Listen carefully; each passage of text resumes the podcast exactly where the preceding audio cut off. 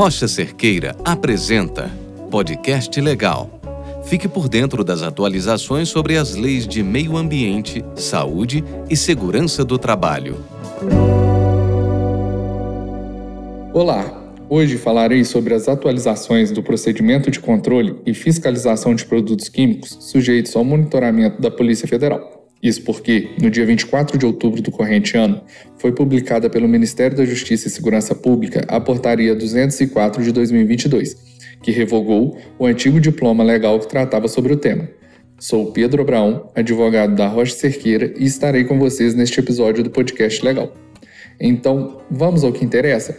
Como dito, recentemente, o Ministério da Justiça e Segurança Pública publicou a Portaria 204 a nova norma trouxe várias atualizações sobre o procedimento de fiscalização que será realizado pela Polícia Federal. Dentre elas, as mais importantes são a inclusão dos conceitos de compra, ganho, importação, exportação ou reexportação de produtos controlados, as redefinições dos conceitos de resíduos não controlados e de perda de produtos controlados, a expressão da concentração do produto agora em números inteiros, a dispensa de aplicação dos critérios de rotulagem para os produtos da lista 7, que versa sobre produtos controlados quando se tratar de exportação ou reexportação para Bolívia, Colômbia e Peru, o estabelecimento dos critérios para inclusão da atividade de compra de produtos químicos cadastrados na licença, a alteração nos critérios de isenções, a descrição mais completa dos procedimentos relativos aos processos administrativos de infração, a alteração do valor de concentração mínima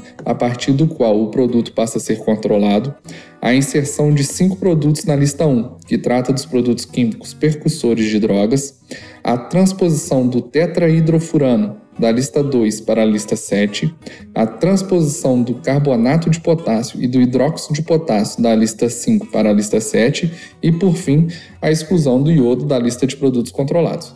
Bom, ao analisar o instrumento, foi possível constatar ainda que ele apresenta uma série de inconsistências, que provavelmente o levará a ser submetido à revisão para correções. Situação semelhante aconteceu com a portaria anterior, a 240 de 2019, que teve suas informações complementadas por uma nota técnica.